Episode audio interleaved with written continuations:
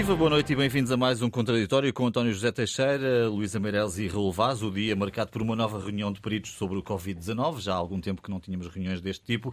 Numa altura em que o número de casos sobe e se admite a adoção de novas medidas. Não sabemos exatamente ainda quais e, eh, apesar de tudo, não estamos na situação em que estivemos há alguns meses.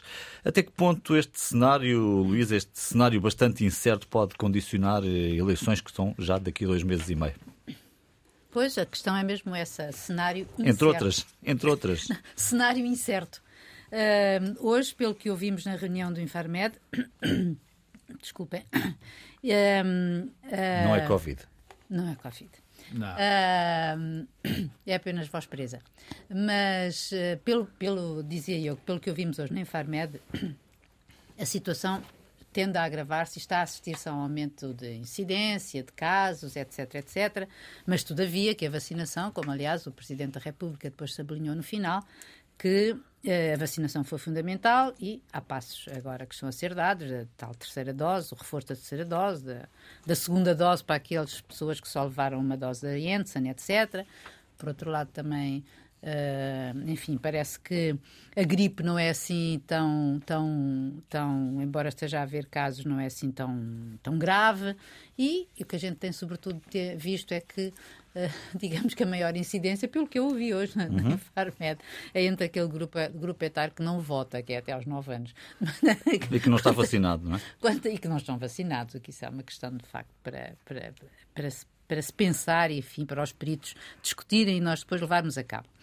Uh, agora, sobre a situação. Isto para dizer que a situação é muito incerta e aquilo que está agora a ser decidido é para eventualmente prevenir que isto seja pior. Já sabemos que não será tão mal quanto foi o ano passado, que foi horrível, uh, basta ver os números comparativos, mas um, em janeiro, como estaremos, uh, ninguém sabe. Uhum. Sabemos sim que vamos fazer eleições no dia 30 e que vamos com certeza fazer eleições mais uma vez num período de pandemia. Ou seja, quer dizer, em pandemia estamos nós e na quinta vaga, não é? Mas um, com restrições que a isso obrigam, não é? Se serão mais ou menos severas ou se ficarão só uh, por estas que eventualmente ainda vão ser decididas, mas que têm a ver já só têm a ver mais com máscaras, teletrabalho, etc. Não ouvi medidas drásticas nenhumas a serem uh, a serem recomendadas, mas enfim, para a semana é que saberemos melhor. O Primeiro-Ministro vai ouvir os partidos e depois haverá um Conselho de Ministros, etc. Um, mas tudo dependerá também se a pandemia vai ser ela própria um sujeito ou um assunto, digamos assim, de discussão da própria da própria campanha eleitoral. Da própria campanha eleitoral. E se isso vai ou não uh, condicionar o voto dos eleitores, quando a gente sabe que cada vez mais, uh, aliás, não só aqui como noutras paragens, coisas que não têm diretamente a ver com a, com a, situações, eh, com a situação política uh, do país e a atualidade política, os, os, eleitores são cada vez mais sensíveis a esse, tipo, a esse tipo de coisas. E, portanto, vão os partidos usar, ou alguns deles usar a pandemia como uma arma de arremesso?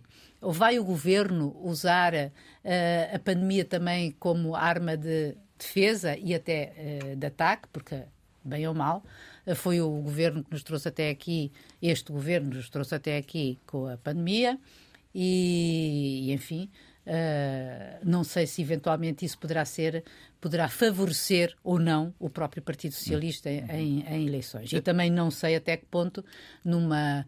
Acho que também depende muito, e só para acabar, uh, já que me estás a fazer o sinal, uhum. uh, de que de que não sei, acho que também depende muito de quem vai vencer as, as, as, as diretas do PSD no, no fim de semana da próxima, da próxima semana. Certo. Ou seja, se Rangel ou Rio, acho que em relação à maneira como se encara a própria campanha eleitoral é diametralmente oposta. E com respeito à pandemia, não sei mesmo, uh, em função de qual deles uh, ganhar, como é que vai ser a posição do PSD relativamente a isso. Muitas dúvidas e faz, uh, apetece aqui trazer aquele provérbio tão português que é prudência e calos de galinha, nunca fizeram mal a, ninguém. mal a, ninguém. E julgo que mais ou menos é isso que a população em geral também tem na cabeça. Sim, que é sim. algum resguardo, sabe-se que a situação está a piorar um bocadinho, mas não estamos nos números de. É muito de diferente, é muito diferente do que aconteceu ano passado. Há 87 ou 83% da população portuguesa está vacinada. É evidente evidente que há agora as segundas doses e as terceiras doses. Agora, é evidente que, em termos de correlação entre uma pandemia que voltou, de certa forma, e assusta as pessoas, e uma eleição que está marcada para 30 de janeiro. Acontece que o Natal não é quando o homem quiser, é 25 de dezembro, e, portanto, media aí um, um mês e pico um mês para uma campanha eleitoral. Eu penso que, em relação à pandemia, o governo não vai, certamente, esgrimir esse dado, porque quem está no poder e quem está a gerir uma situação desta natureza, basta geri-la. E se a oposição uh, usar essa arma para fazer a campanha contra o governo, eu acho que faz mal. Ou seja, uh, a pandemia não, o, o, vírus não passou, voltou, uh, e, portanto, isso inquieta a população. E quem está numa situação dessa, gerir essa, essa mesma situação, tem vantagem vantagem, na minha opinião. Agora, é preciso também dizer que eh, é evidente que quem provocou a crise não pensava que esta, esta sintonia entre um mal e uma eleição democrática e, e fosse acontecer. De qualquer das formas, é preciso dizer, eh, em termos de avaliação política, que há há responsáveis por esta crise política que tem eleições a 30 de janeiro, eleições antecipadas. E isso, obviamente, são os partidos que durante cinco anos mantiveram esta solução governativa. A começar pelo Partido Socialista que estava no poder e, na minha opinião, quis a crise, e o PC e o Bloco de Esquerda, particularmente o Partido Comunista, que não uh, viabilizou o orçamento na generalidade. E, portanto, este é o caldo que foi criado, é com ele que temos que gerirmos. Agora, é evidente que tudo isto é uma coincidência no tempo uh, negativa para uma campanha que se quer aberta, sem constrangimentos. Vai haver constrangimentos, a começar por os temas que vão ser esgremidos e, sobretudo, é evidente que vamos ver como é que, como é que a campanha se vai desenrolar nestas circunstâncias e como é que vamos chegar a 30 de janeiro. Poderemos estar, provavelmente, num dos picos desta quinta vaga e, portanto, eu acho que é preciso, como tu disseste, cautela e caldos de galinha até, até Uh, na, na, no confronto político. António, o que é que se pode fazer nesta situação? Uh, eu estou aqui a pensar que, uh, até do ponto de vista da preparação do próprio ato eleitoral, se,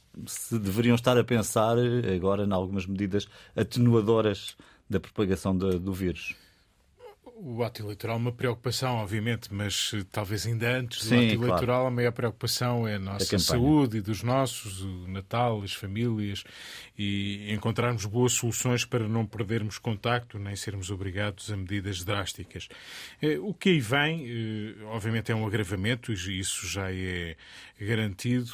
Esta quinta vaga está aí e todos os dias vai crescendo o contágio mas isto não é comparável de modo algum até agora, mesmo prevendo que vai aumentar, com o que vivemos há um ano e também na perspectiva de eleições eh, eh, presidenciais no horizonte. O final do ano já, já foi motivo de enorme preocupação. Na altura, o, o governo, à época, apelou muito à responsabilidade cívica, Natal e Ano Novo, e verificámos que isso não foi suficiente. Eh, havia uma vontade enorme de reencontro e a situação agravou-se muito. Nós estamos a uma distância, de facto, muito grande do que aconteceu há um ano a explicação é, é mesmo eh, a vacinação, como já foi referido, mas este reforço, julgo que agora eh, a grande questão que se coloca é a adesão ao reforço da vacina e ao seu alargamento. Eh, hoje ouvimos dizer que a adesão está a crescer e que, em relação uh, àqueles que era pressuposto já estarem os mais velhos e os mais fragilizados, que a adesão à dose de reforço rondará os 80%, se assim for, digamos que vamos ao menos no, no bom caminho. Mas nós temos muita vacinação, muito reforço para, para fazer ainda. Eu acho que o Estado, o Governo, deve pôr aí as fichas todas. É preciso vacinar mais, é preciso apelar a que as pessoas uh, uh, adiram a essa vacinação e é preciso não confiar apenas na responsabilidade cívica, é preciso, de facto, insistir uh, nos testes, boa notícia a ideia de que eles voltam e são gratuitos, isso é uma boa notícia, uhum. Eh, porque permite, eh, obviamente, tomar medidas mais rápidas sobre eh, algum foco de, de contágio. Acho que há que reduzir os ajuntamentos e esta ideia que hoje avançada do máximo de 50 pessoas, assim como a exigência de certificados de vacinação para, para encontros, encontros de muita gente, máscara em ambientes fechados. Acho que estes cuidados que já todos conhecemos temos podem ajudar a atravessar esta época e este inverno de uma forma mais controlada. A Áustria acaba de fechar.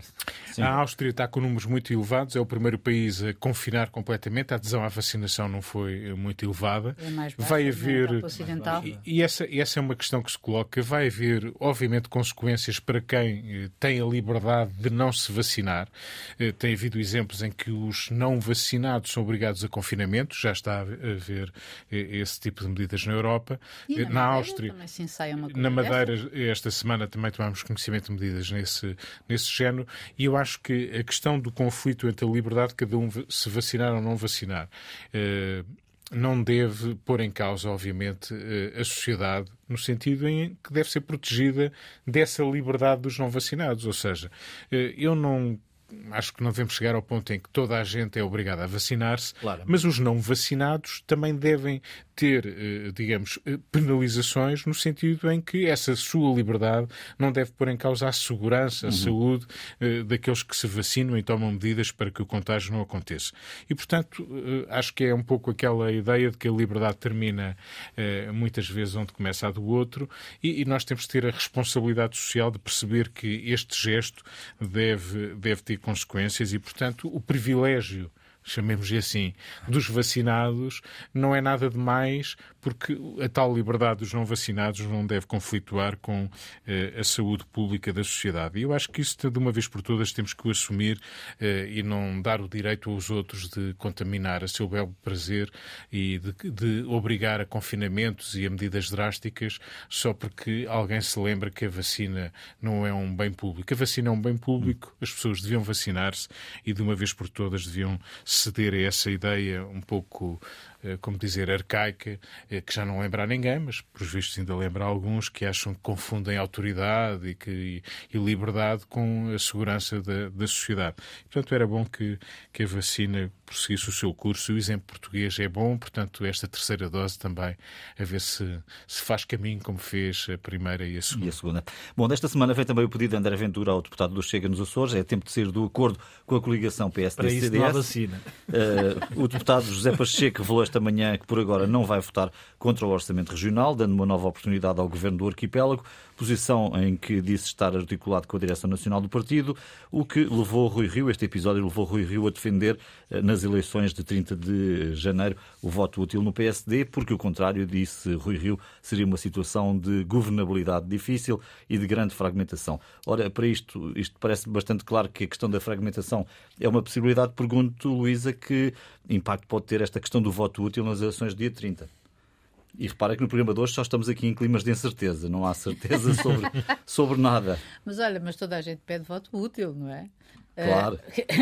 o PS pede o voto faz útil, que faz, Até faz os pequenos parte. partidos dizem que é muito útil votarem. Claro, pedem voto útil, portanto, isso não é nem tão pouco, é uma novidade. Sim. Portanto, provavelmente a, a, a posição a, a, a, posição do Chega na, na, nos Açores uh, tem a sua graça na medida em que aparentemente houve ali um braço de ferro entre o próprio líder do Chega, André Ventura, e o, o deputado José Pacheco. E o deputado José Pacheco, sim, que enfim fez, fez valer que quem manda aqui sou eu e, portanto, um, e foi avante a, a, a, dele, digamos assim. Por isso, desta vez, o, o, o governo eh, dos Açores eh, escapou mais uma vez, tanto mais que a iniciativa. Mais, eu digo mais uma vez porque a iniciativa liberal também tinha ameaçado não votar, mas já diz que, que votará. Se não houver, se forem houver medidas de contenção da dívida, da dívida e, e, e agora o Chega também exige condições. O que é esse lado acho interessante porque.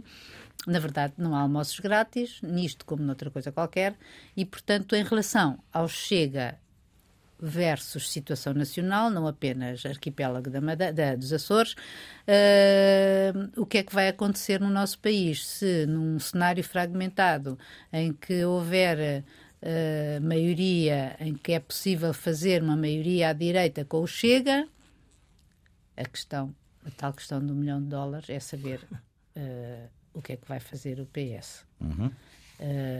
Cheira-me, francamente, que ninguém quer falar sobre isso. É preciso ver os resultados, não é? É, é preciso, ver, os resultados. É preciso ver os resultados, porque acho que é, que é, que é de veras complicado para o próprio Partido, dentro, dentro do próprio Partido Socialista, ter uma, uma, uma posição clara sobre isso. Podemos falar mais sobre o assunto daqui a pouco, mas, mas acho que sim. Acho que o Chega, a posição do Chega, eh, nós poderíamos interpretar a posição do Chega, como eu já ouvi dizer, de que, nomeadamente a do, a do André Ventura, que começou por fazer-se vitimar e depois fazer um espalhafato desgraçado em relação ao PSD, quase que parecia uh, que queria, uh, portanto, romper para, quer dizer, quase provocar um bloco central que sabe que o, que, que sabe que o poderá uh, beneficiar. Mas isso eu acho muito muito à frente, digamos assim. Acho, um, um, acho mesmo uma coisa um bocadinho rebuscada. Uh, e acho que ele acaba por dar um, aquilo que é aquilo que é André Ventura é André Ventura é o partido daquele homem uh, que não se percebe ainda muito bem como é que quais são as suas linhas orientadoras uh, e acho que acabou por fazer um jeito digamos ao próprio PSD uh, ao tomar esta atitude, porque acaba por ao próprio Rio, que o foi, eh, enfim, em, com cuja direção ou sob, ou do, sob cuja, cuja, cuja direção cobriu, digamos assim, uh, a ação de Bolieiro, de contar com o voto do Chega para viabilizar o governo, uh, permitiu-lhe agora, enfim. Hum eh, com, este, com esta gente não há conciliação possível. Não é? Raul, o que é que fica deste episódio nos Açores e o que é que vale para as os Açores? Os Açores são apenas um episódio, um, um fenómeno que revela o que é André Ventura. Uh, Deixa-me usar aqui com toda a clareza e responsabilidade aquela expressão popular: cão que ladra não morde. E André Ventura está a transformar-se nisso. Ou seja, eu acho que se houver uma liderança à direita, uma liderança clara, e não estou a dizer que seja A, B ou C, mas se houver uma liderança que diga eu sou desse espaço, quero liderar a direita, com uma alternativa à liderança da esquerda, eu acho que André Ventura vai com, vai com, com água do banho, quer dizer, porque não há consistência nenhuma em André Ventura. Aquilo que ouvimos hoje ao senhor André Ventura, hoje, esta semana, chamar ao Dr. Rio é absolutamente inqualificável, quer dizer, não faz parte de, do combate político. Eh, André Ventura é mal educado, não sei se tomou chá ou sabe o que é chá, e portanto há que sem deixarmos de falar de André Ventura, André Ventura tem que ser confrontado com aquilo que ele é. Uh, um homem um, com um partido unipessoal, com uma ambição, trata a política como, como se está numa discussão de futebol, como ele fazia na CMTV. É muito pobre e, sinceramente, eu sempre pensei isso, André Ventura. Uh, não é preciso ter medo de André Ventura, é preciso confrontar André Ventura com aquilo que ele é. E a começar pelos seus adversários políticos. É evidente que houve um erro, houve um erro do PSD e, e liderado eh, pelo Dr. Rui Rio eh, na questão dos Açores, eh, porque quiseram replicar uma, uma geringonça à direita, porque replicar 2015 talvez com algum respeito de alguma revanche que eu percebo, mas de facto não se pode confiar em André Ventura, quer dizer, já não se pode confiar muito no Bloco de Esquerda e no PC, mas de qualquer forma são coisas absolutamente diferentes. E portanto eu acho que aquilo que se põe para a direita, eu acho que até este, este episódio dos Açores é um favor para o Partido Socialista não é propriamente para o PSD. Em que sentido? Em que sentido? Em que uh, qualquer coligação, qualquer tentativa ou tentação, em função dos resultados de 30 de janeiro, de uma geringonça à direita, onde uh, seria envolvido o senhor André Ventura e o seu partido, está praticamente posta de casa. Ou seja, abre espaço, porque tem que haver uma solução governativa no dia 1 de fevereiro, abre espaço para que esse tal entendimento, o tal acordo de cavalheiros que temos falado aqui, tenha vida própria. Isso eu não sou, não sou apologista de um bloco central, nem formal nem informal, mas é provavelmente aquilo que André Ventura também está a construir. É evidente que isso tem um erro, tem, tem um perigo, melhor dizendo. Os extremos podem crescer e em André Ventura pode ter um suplemento de vida. Eu espero que não e espero que os adversários políticos de André Ventura não tenham nenhum receio, nenhum receio uh, obviamente com educação, uh, de dizer ao Sr. da Aventura e dizer à opinião pública portuguesa, mesmo aqueles que estão vidrados na mensagem inconsistente uh, do Sr. Ventura, dizer aquilo que ele é e aquilo que representa para uma sociedade, que eu acho que é muito pouco. António, o que é que vale este episódio nos Açores? Bom, nos Açores, o nos PSD colocou-se nas mãos do Chega e esse terá sido um erro para o PSD, até porque o PSD podia ter confrontado uh, o Chega com as suas responsabilidades nos Açores. Uh, vimos que, eu concordo com o Raul, uh, quando diz que, no fundo, o Chega em si é um partido pouco consistente. É raro o sítio onde o Chega conquistou lugares em que esses lugares permanecem, digamos, por muito tempo. O único vereador que tinha que era senhora já desistiu, já foi já desistiu, vão-se apercebendo. Já desistiu, mas se formos aos Açores é a mesma coisa. Dois deputados eleitos para a Assembleia Nacional, um que foi aquele que assinou o acordo já não está, já é um deputado não inscrito. E, o e portanto, está em modo de deserção. O outro está em modo este que ainda procura também uma identidade própria, além do Chega, do, digamos, nacional. E, portanto, de facto, enquanto partido, o Chega é de uma grande inconsistência. Vimos que o recrutamento é feito, eh, digamos assim, aleatoriamente. É quem quiser aparecer, eh, realiza congressos com uma facilidade e volta a realizá-los a seguir, e tudo aquilo é bastante confuso. Eh, tem um líder, um líder com notoriedade, um líder que conquistou meio milhão de votos nas presidenciais, que as sondagens dizem que pode, pode vir a ter uma cota relevante nas próximas eleições e, portanto, isso uh, é uma possibilidade e com todos os defeitos e inconsistências. Há alguma receptividade no eleitorado que não sente que tenha respostas à direita ou à esquerda, pode sentir-se tentado por um voto de protesto para um qualquer chega que lhe possa aparecer e, portanto, esse risco existe. Eu concordo desde sempre que o Chega é um partido, tem lideranças que fazem parte ou devem fazer parte do combate político. Claro. Ou, ou, seja, eh, não é a questão do chamado cordão sanitário, não se fala dele, é a questão de as ideias ou as contradições ou as inconsistências que o Sr. André Ventura eh, vai apresentando devem ser objeto de combate político normal, como outro partido, ou está, aliás, representado na Assembleia da República. E, portanto, eu julgo que eh, aquilo que está a acontecer nos Açores deriva da tentação de encontrar uma solução rápida e sem grande reflexão que tem, obviamente, consequências para o futuro. Há, de facto, uma relação de desrespeito absoluto eh, entre o Chega e o PSD de Rui Rio há muito tempo, não é de agora, há muito tempo que os, eh, os, o destratamento é uma regra, digamos, permanente e, portanto, nesta altura, tudo parece, estes ultimatos que são feitos e que hoje assistimos eh, e que porventura vão dar em novo entendimento até ao próximo desentendimento, eh, são a regra deste jogo. Para o futuro, e talvez o mais importante do que o episódio dos Açores, acredito que, vai, que, que vai, vai, vai haver entendimento para viabilizar o orçamento. Provavelmente este senhor deputado vai criar um novo acordo desta feita rubricado por ele e não por o colega que saiu. Eh, provavelmente vai ter alguma coisa que André Ventura ainda vai ter que engolir eh, e dizer que obrigou o PST a uma negociação. Eh, a verdade é que, em termos nacionais, eu julgo que estará, obviamente, ainda pano para mangas em termos de discussão, mas no horizonte, num cenário bipolarizado como se desenha, eh, quem pode ser governo é o PSD ou o PS, e é à volta deles que se pode construir uma alternativa. Eh, se as coisas eh, se vierem a concretizar no dia 30 de janeiro, do modo como agora as vislumbramos, isto é, não muito diferentes do que são hoje em dia, eu diria por o discurso que vamos ouvindo na parte do Partido Socialista, sobretudo da parte do Rui Rio, enfim, veremos Paulo Rangel até que ponto clarifica melhor. Paulo Rangel para já fala em maioria absoluta e quer ser maioritário e, e que pode entender-se com a Iniciativa Liberal e o CDS, ponto. Até agora não disse mais. Rui Rio já disse mais do que isso. Já disse que o Chega, não, se depender do Chega, não é aquilo que faz o governo. Eh, ficará à espera que o Partido Socialista possa, se ganhar as eleições do PSD, possa viabilizar um governo para dois orçamentos.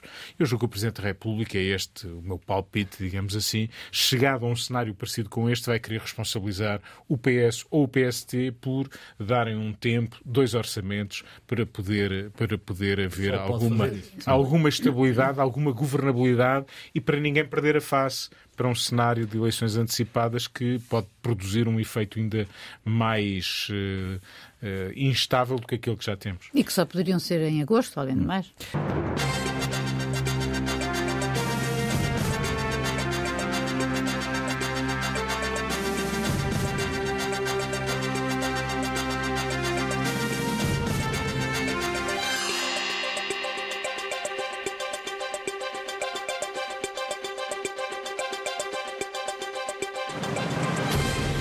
Noite de novo. O Ministro da Defesa esteve hoje no Parlamento para explicar porque é que não informou o Primeiro-Ministro e Presidente da República sobre as suspeitas de tráfico de diamantes, ouro e droga por parte de militares portugueses na República Centro-Africana, militares que estavam ao serviço de uma missão das Nações Unidas. Ao contrário do que se esperava, João Gomes Cravinho não apresentou pareceres jurídicos para sustentar a sua posição. Disse que os dados de que dispunha na altura não eram suficientemente sólidos ou graves para serem comunicados às altas instâncias. Foi assim que eu disse. Uma explicação que o Presidente da República já, de certa forma, eh, veio dizer que aceitava. Eh, uma explicação jurídica por parte de um não jurista, disse Marcelo Rebelo de Sousa. Luísa, como é que ficamos? É um não caso ou é um erro político aquilo que Cravinho fez? Eu inclino para o não caso, porque hum, eh, é uma coisa.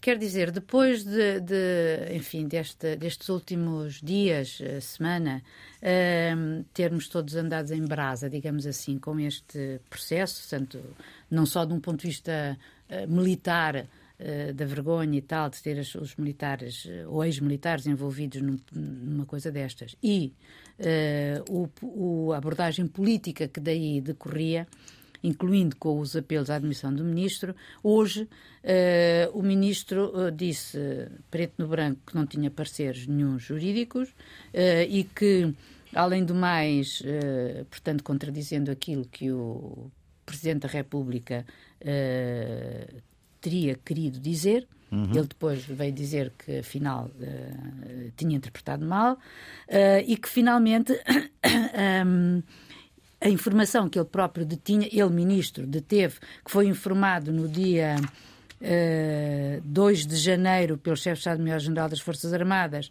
de que havia um militar que tinha eventualmente que tinha cometido um eventual ilícito. 2 de janeiro do ano passado. 2 de janeiro de 2020, sim. Uh, desculpem. Uh, e que logo a seguir, no dia 6 de janeiro, comunica à, à ONU.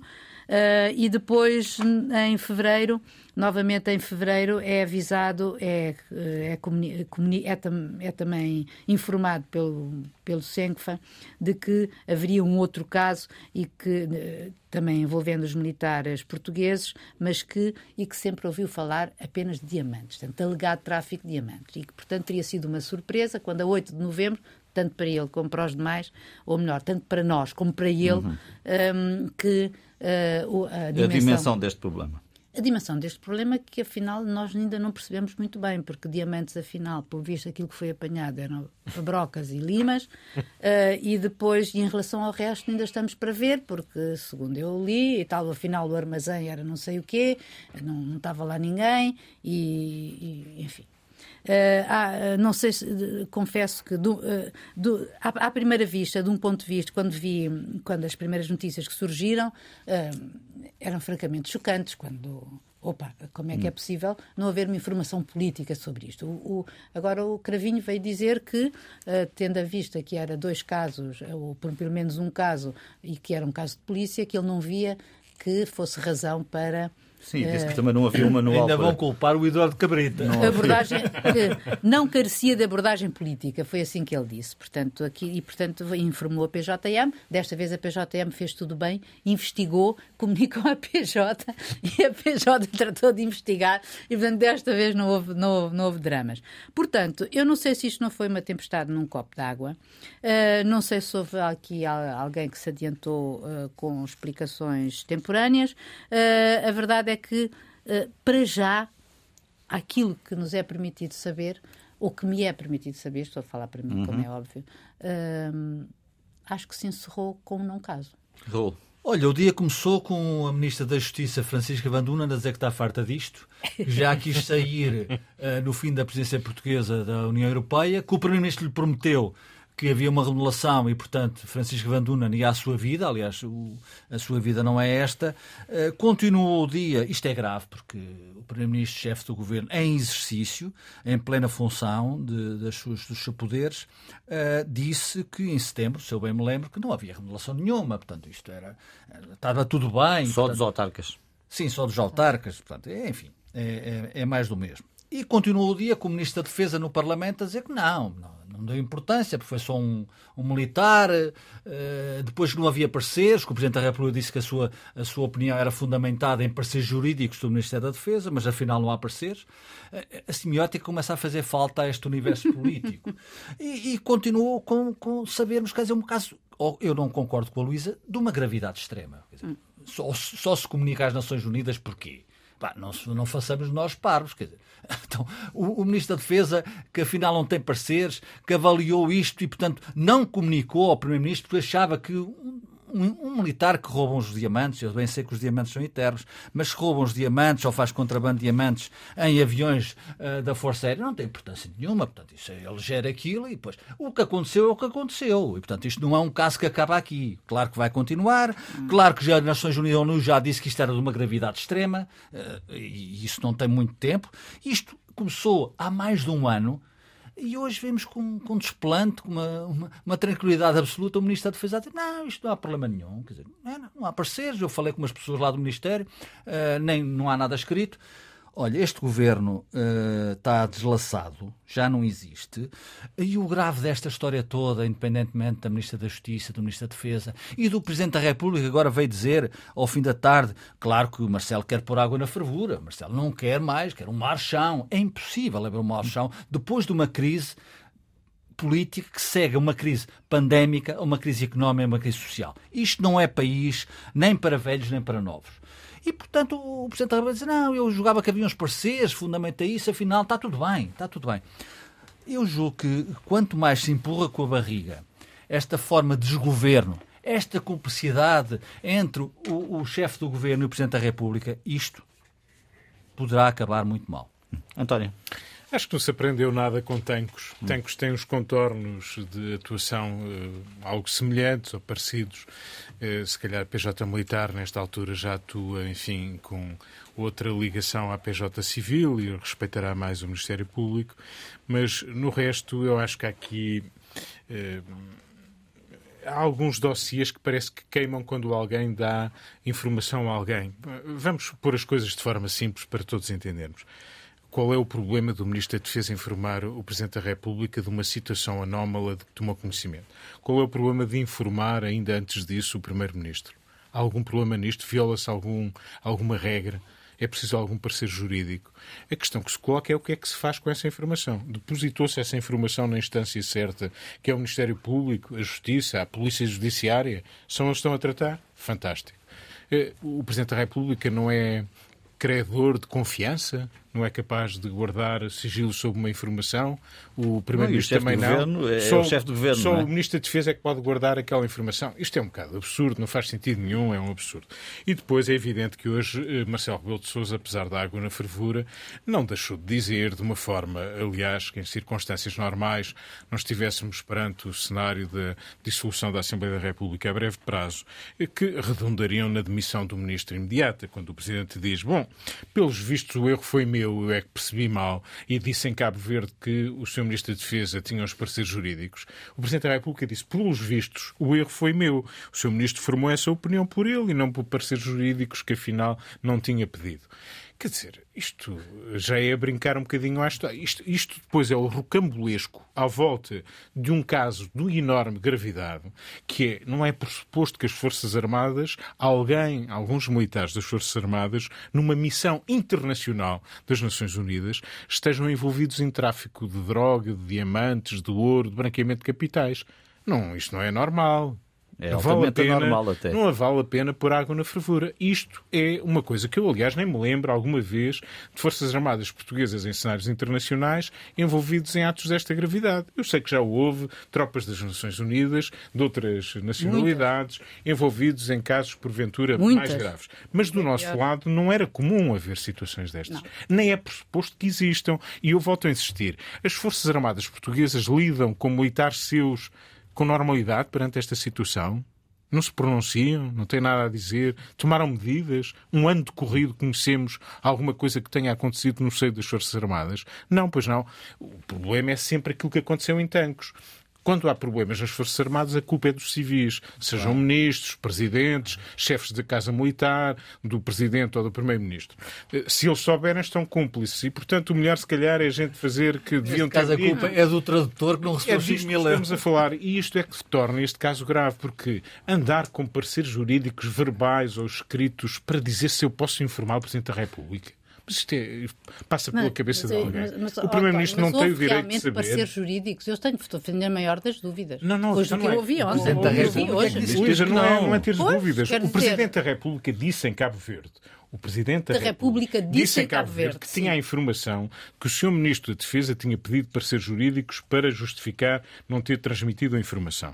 E ele disse hoje, ele, o mesmo Presidente da República, pelos vistos, o erro é meu. O Sr. Ministro formou essa opinião por ele e não por pareceres jurídicos. Não sei se e o Ministro ver... da Defesa disse hoje perante o Parlamento isso mesmo, que não tinha pareceres jurídicos. Hoje é difícil já acreditar em alguém. Pediu, é que, pediu é parecer que... a si próprio. Agora imagina o Presidente da República... Não, aliás, não era passível, sim. Aliás, não, aliás eu acho que o próprio facto imagina de pedir um parecer jurídico para isto era um absurdo. Tinha pedido parecer jurídicos. Não. Com certeza. Isso e há a história do Ministro da Defesa, já há a história do, da Armada. Quer dizer, isto, isto, isto, isto não, é... mas isso já é outros 500. Não, é a mesma coisa. Não, o, são o Ministro 500, da Defesa tem que ser responsável. Isso aí são outros 500 eu peço, um outro, não, outros não são 500, que tem a ver com o Ministro da Defesa. Tem a ver com o Ministro da Defesa, que, que provavelmente claro também que já é não quer... É a mesma pessoa, mas o que eu, claro, o que eu estou, o que eu estou é a, a dizer... responsabilidade política. Não, o que eu estou a dizer é que uma coisa é a, a questão do chefe de Estado-Maior da Armada, Sim. que tem a ver com um processo interno que segue uns claro, termos é e que houve ali uma precipitação, é claro, claro. E outra coisa é esta. Agora, que se isto foi um caso de política, de um caso, hoje, ou o que eu ouvi hoje do Ministro da Defesa, que falou pela primeira vez, Sim. e mais os, os, os, os, outros dois chefes, de que conhecia um caso e que depois, passado um mês, soube de outro caso e que depois nunca mais soube de nada até o dia 8 Isso é que é grave. Não saber de nada é que é grave. Bom, Epá, não, sei se é não é grave, é grave.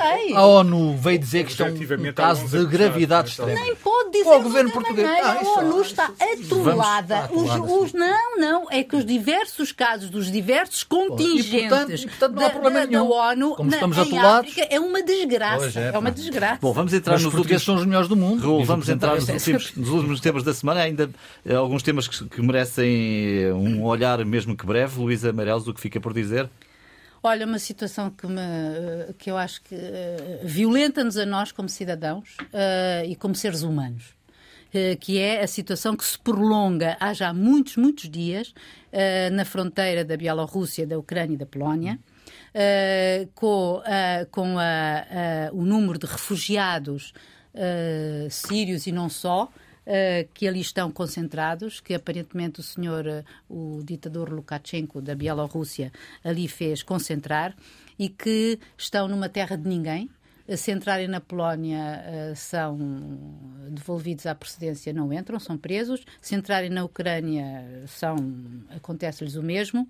E há ali mulheres, há crianças, e há um senhor, Alexander Lukashenko, que diz que continua tranquilamente a jogar com as vidas humanas e depois não é só isto, é ele, mas também é a Ucrânia e também, diga-se a bom da verdade, a Polónia. E com apoios, e com apoios. E com, apoios, porque não... E a, e a Lituânia, etc. Quer dizer, não é assim tão... A, a, a, a, maneira como a Polónia gera isto não é uma coisa assim muito, digamos, de de ligar aos direitos humanos. E, e, o problema das migrações continua a ser, e, e, da, e, da, e, da, e da União Europeia, de uma política da União Europeia que não existe em relação às migrações, ou pelo menos não existe uma política comum, sabemos que não. Cada país age na, na linha do salve-se quem puder. E depois a, a perversidade de haver alguém, o que é um dirigente de um país, uh, usar uma arma humana que isto parecem balas de canhão humanas, quer dizer, só que são que são desgraçados, são o último degrau, uh, que são os desgraçados dos sírios. Raul, o que fica por dizer? Olha, num país, Portugal é um país com coisas boas também, e num país que raramente apoia a cultura e os criadores, até por déficit, obviamente, de meios para isso, há que reconhecer. Eh, a iniciativa privada, de vez em quando, dá, assume alguma responsabilidade, que eu acho muito bem. Eh, a Fundação EDP é o principal mecenas da representação portuguesa na Bienal de, de, de Veneza, que é uma provavelmente a maior montra da arte contemporânea. Isto vai ser entre abril e novembro do próximo ano. E numa altura em que se questiona, e de uma forma legítima, esta parceria, a parceria que se conheceu entre a Fundação de Serralves e a Fundação EDP, para Serralves assumir a gestão e a programação do, do Museu Mate, eu acho que isso faz sentido, porque vamos congregar esforços para fazer bem e, e esta, estas iniciativas de apoio à cultura, eh, de apoio aos criadores, é muito importante, porque, obviamente, a cultura é um ponto fundamental de qualquer país e de qualquer democracia. Então, José Teixeira, o que fica por dizer esta semana? Olha, os números que, de que tomamos conhecimento esta semana sobre a falta de professores e o cenário que se apresenta para os próximos tempos, para os próximos anos. 39% dos docentes que vão para a reforma nos próximos 10 anos. Eh, até 2030 é preciso contratar mais de 34 mil professores. Eh, nós não temos professores que cheguem eh, para, para os horários que temos disponíveis. Há disciplinas fundamentais como matemática, português, que estão sem professor, muitas vezes durante todo o ano letivo. Há disciplinas como as tecnologias da informação e da comunicação, onde é muito difícil, é apenas uma hora semanal, eh, conseguir eh, contratar professores. Os professores ganham mal, não é uma carreira atrativa. Muitos dos horários e das localizações deles não permitem que haja professores interessados, desde logo porque o que pagam não dá para a despesa de arrendamento até de um quarto, muitas vezes. E, portanto, nós não somos os únicos. Este é um problema também também que acontece noutros países europeus, mas temos uh, um cenário muito negro, deixamos o espaço de uma geração por preencher nas escolas, temos os mais velhos que rapidamente, nos próximos anos, irão para a reforma e depois temos uma geração, eh, digamos, muito nova. No meio deste, perdemos uma geração entre estas duas e isso faz toda a diferença nas escolas. Estamos a falar do básico, do secundário, mas mesmo a universidade está a ser vítima dessa falta de investimento no, nos professores, na contratação de professores, nas condições que lhes oferecemos. mais de 30 mil professores, novos professores, empenhados eh, na, até, até, até 2030, salvo eu. Mas, é. mas sabes que esse, desculpa, esse gap que tu falas de entre, do, do, de, de, entre gerações não é só em relação aos professores, é vai-nos acontecer o mesmo com os médicos. É, é, Está a acontecer. Há, há, uma é série, é há uma série de profissões em que isso, essa transmissão até de saber, de conhecimento, eh, não se fez, não se faz, e agora o recurso, por exemplo, no caso dos professores, é pensar que já não são aqueles que têm formação, digamos, pedagógica para exercer as funções, já são diplomados de outras áreas que podem ser, digamos, adaptados para. Era como era para, antigamente. Para como aconteceu. A bem dizer, era como era antigamente. Havia os, professores, os concursos. Exato. Havia depois profissionalizações, estágios, etc. Nós agora é como recurso a ver se conseguimos atrair desempregados de outras, de outras áreas. Ficamos por aqui nesta semana com este episódio do Contraditório. Voltamos na próxima sexta-feira, à mesma hora. Bom fim de semana e boa semana.